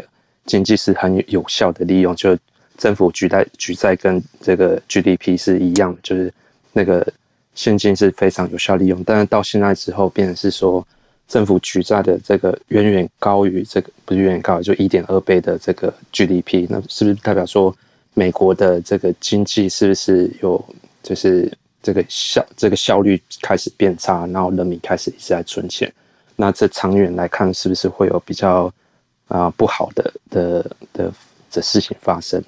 对，这这是我最近观察，就是说这个新闻都在说，哎，这个政府要把钱收回去，但是我看到的是政府一直在撒钱。对，谢谢大家，谢谢梦啊。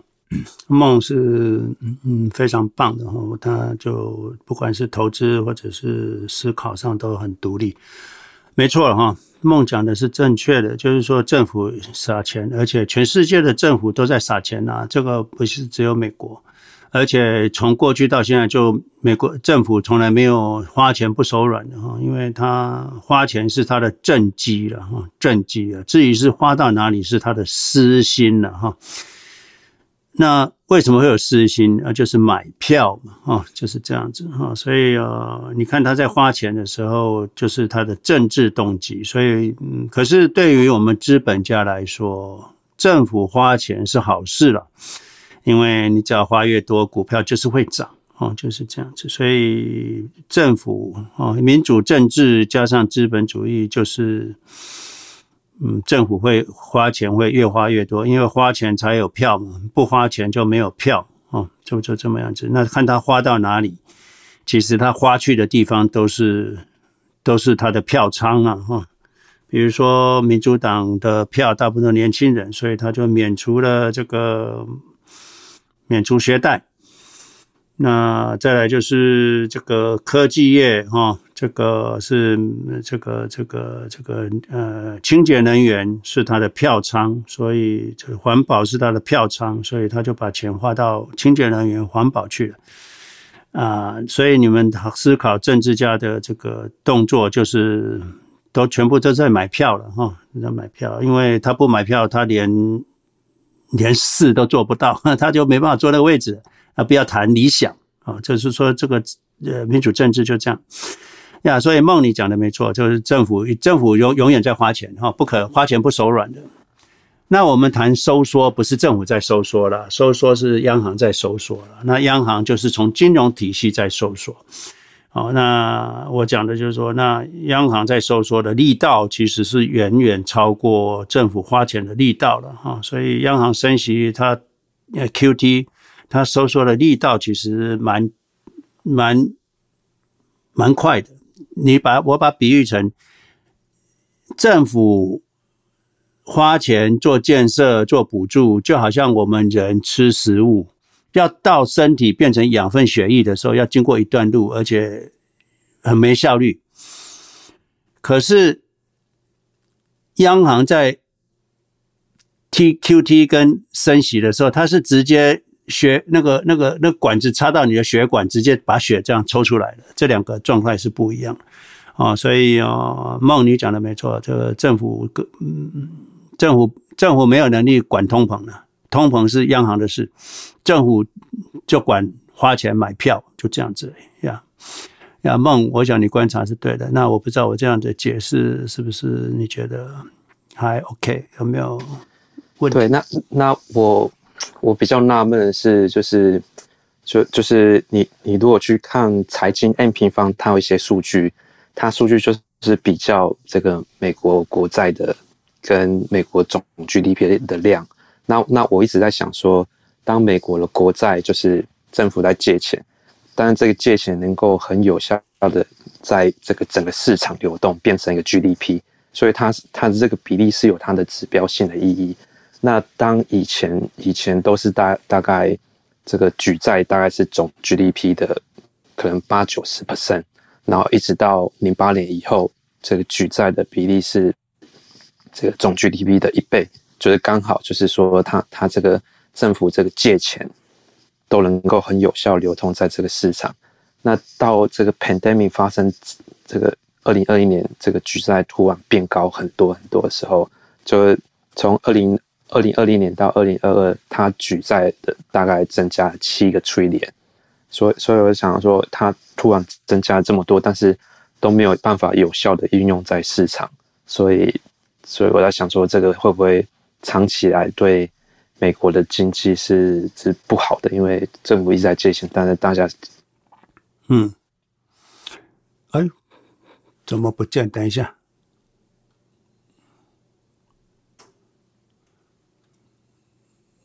梦你掉下去了哈。不过你要再再上来。我哦，对不起，我我我我刚刚可能没有讲完，就是说，就政府它从 pandemic 发生之后，它举债的这个的速度，嗯、举债的那个比例已经是这个 GDP 总量的一点二倍，就变成是我我看了，就是说，是借的钱越来越多，但是它没有办法是一个有效的经济的活动。对，那那这样长远下来，这个美国的经济是不是，如如果一直是这样，就是。大家都把钱存起来，存起来的话，那通膨如果真的降下来，那变成是大家都疯狂存钱，那通缩变会变成是说美国的经济会就是比较不好的发展吗？还是还是怎样的？那这个嗯是这样子的哈，政府花钱永远是没效率的哈，大手大脚没效率，这是自古以来如此啊。你看全世界哪个政府花钱有效率？没有效率的。你像个美国这个盖一个这个盖一个这个就整修整修一个这个机场啊，像纽约的机场，光整修一个小机场就花了几十亿哈，几十亿美金，没没有效率。可是没关系的哈，因为政府因为要知道钱是有乘数效应嘛，所以他第一个第一个政府花钱是笨呃，就是比较笨的花钱方式。可是钱会流到哪里？就会流到特斯拉，会流到这些 construction 的人手中啊，会流到这些民间手中嘛。流到民间手中之后，民间的钱再花出去的第二个这个乘数的话，就开始有效率。所以等于，如果乘数效率是十的话，那第一个一是没什么效率，可是后面的九都是比较有效率的啊。所以啊，政府呃随便花，想花就花。花的没效率没关系啦，因为政府就就本来就不是不是有效率的花钱方式。可是当钱流到民间、流到资本社会之后，它就会开始发挥它的效力啊效力。所以你会发现，政府花越多钱，那这个它的效力效率越差。可是政府越花钱，这个。股票、财务、资本家就会赚很多钱，就是等于经济啊会好了啊，就是会好啊，这个就是呀，那没错。可是你不用担心，因为政府有永远花不完的钱，那政府花钱永远是啊没效率的。那可是一定要有这样子的政府，资本社会才会启动。那为什么是这样子呢？因为那个钱本来就好像一个胡萝卜，永远吃不到的胡萝卜。对很多劳工来讲是永远吃不到的胡萝卜。可是那个那个它会在老鼠笼跑得很快。那这个就是啊，这就是目的了。整个资资本主义运作就是这样子哈。钱是胡萝卜，一般的劳工都吃不到。可是资产会增加，只有资本家吃到，就这样子。哎，所以那个胡萝卜就是政府啊，就是给给给所有人说，呃，我会我会给你们钱，我会补助，我会做这个事，大家努力努力努力，跑了半天，钱就越来越越越越不值钱。可是你还是努力的在跑，那这个是劳工。所以啊，可是因为这个。大家都在追求薪资、追求金钱之后，那产业就会发展，产出会增加，资本家会获利。我想就是这样，所以呃，让政府去花吧，资本家要鼓励政府花钱。嗯，呀，梦，我的回答是这样。好的，谢谢。嗯，好哦，谢谢梦。那接下来 LP 你可以开麦发问。好的，多谢 Terry 拉我上来。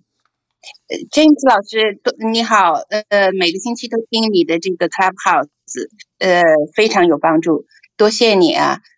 呃，我的问题呢是，呃，美国和中国之间的这个关系，呃，看着好像越来越糟糕。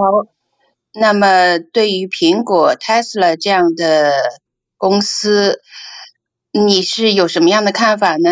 那个还可以放心的去投资他们吗？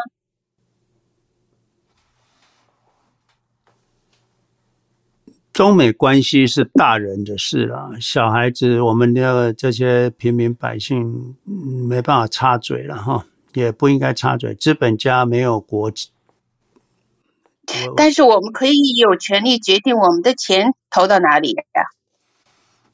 对啊，所以你如果担心。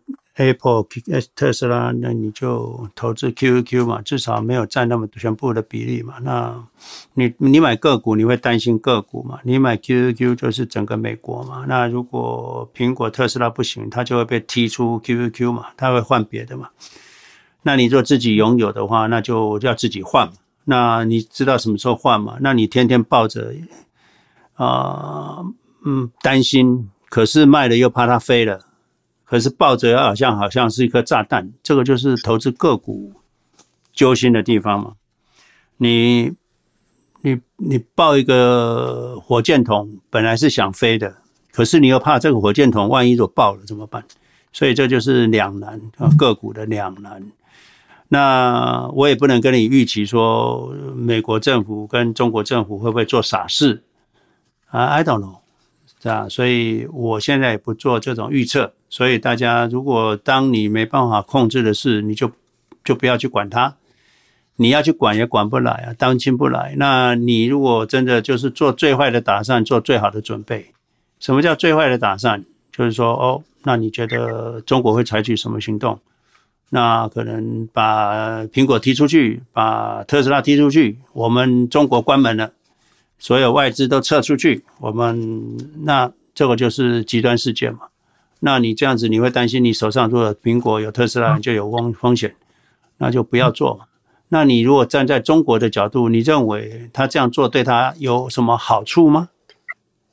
如果有好处才做嘛，如果没好处，干嘛做？所以你想想看，中国把苹果踢出去，对他有好处吗？苹果大部分虽然现在准备要移出一些产能，可是大部分还是在中国生产呢、哦，对不对？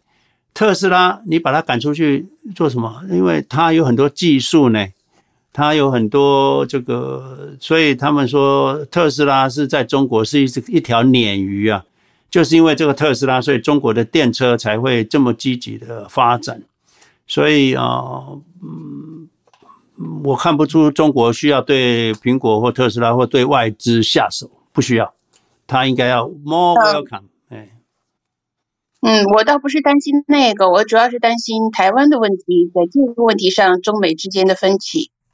哦，那这个是一直都存在，而且反正大家口头上骂来骂去的，口头上口头的动作比实际动作多嘛。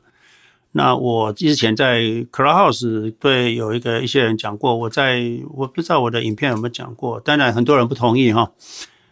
我们讲的是打死不卖哈，可是我们都是科技股。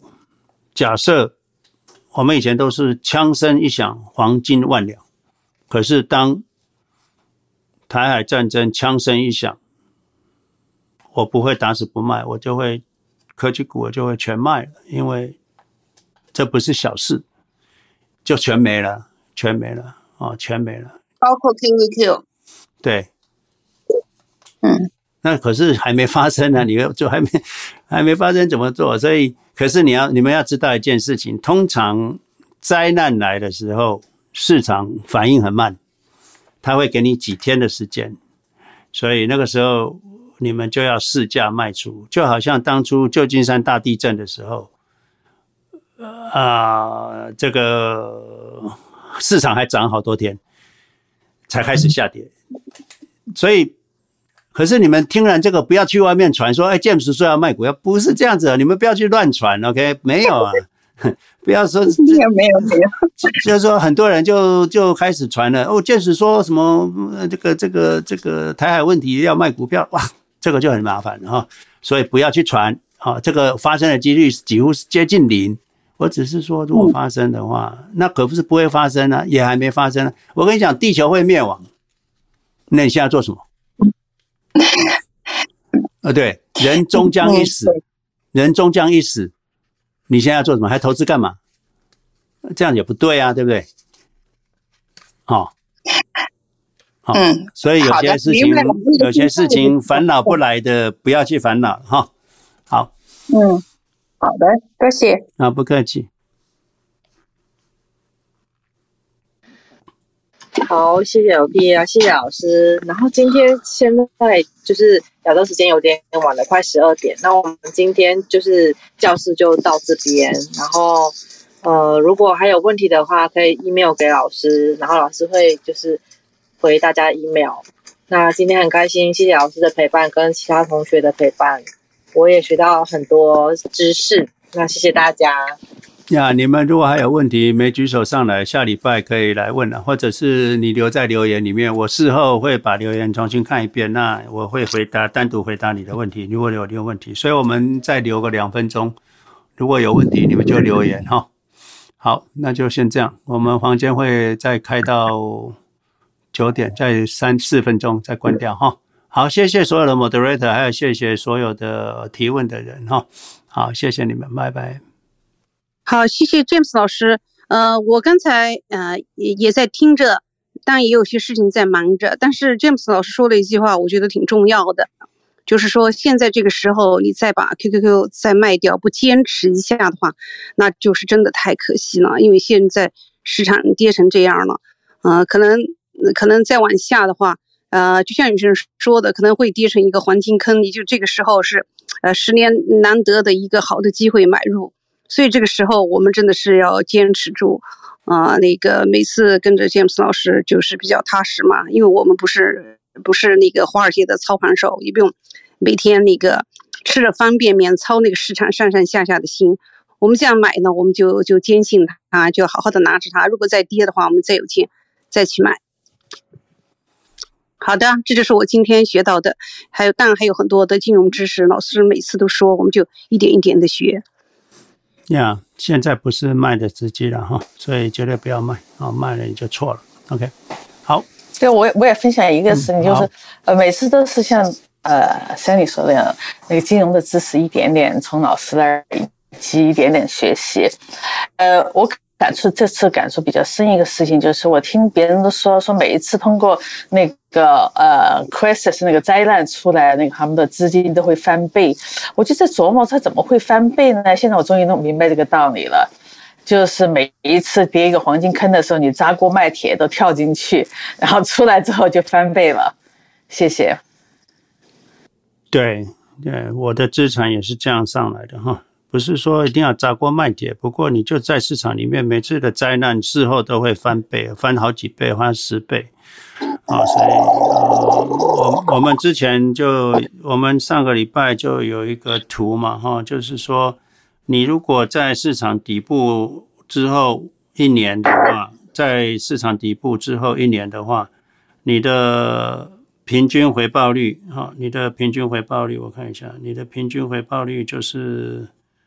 呃，会有呃二十五 percent 年化报酬，会有二十五 percent 以上哈、哦。曾经像我们在零八年的时候，啊、我们那个三月二零零八年三月触底之后，那一年到了年底，我们应该是获利四十五 percent 左右啊、哦。所以啊、市场触底反弹的速度跟回报率是惊人的哈、哦。所以不要在底部去卖你的东西哈。哦卖你，你这样一卖，你就就可惜了啊，可惜了。其实刚才 Man 说的砸锅卖铁那个挺形象的，就是说，嗯、呃，那个可能跌着跌着危机嘛，危危难的时候可能就有很大的机会，这两个总是那个粘在一起绑在一起的。所以说呢，就是老师说的要那个，呃，就是说笑对阳光，面对阳光，保持良好的心态，投资要永远的微笑。啊、呃，永远的那个坚信这个市场永远是向上的，就像虽然风暴风雨过后，太阳总是会升起，所以这个这个心态挺重要的。那是肯定是触底反弹的时候，那个力度是相当的大。那个时候如果是有有一些有一些资金放进去的话，那那个暴力反弹以后回来的，你的财富是非常非常那个那个不可思议的。对，那个二零零九年三月九号到那二零零九年的年底十二月三十一号，上涨六十五 percent 啊，所以要注意，这六十五 percent 你如果没赚到，那你真的在投资里面就绩效就就平平了哈，所以大家要注意，不要离开市场。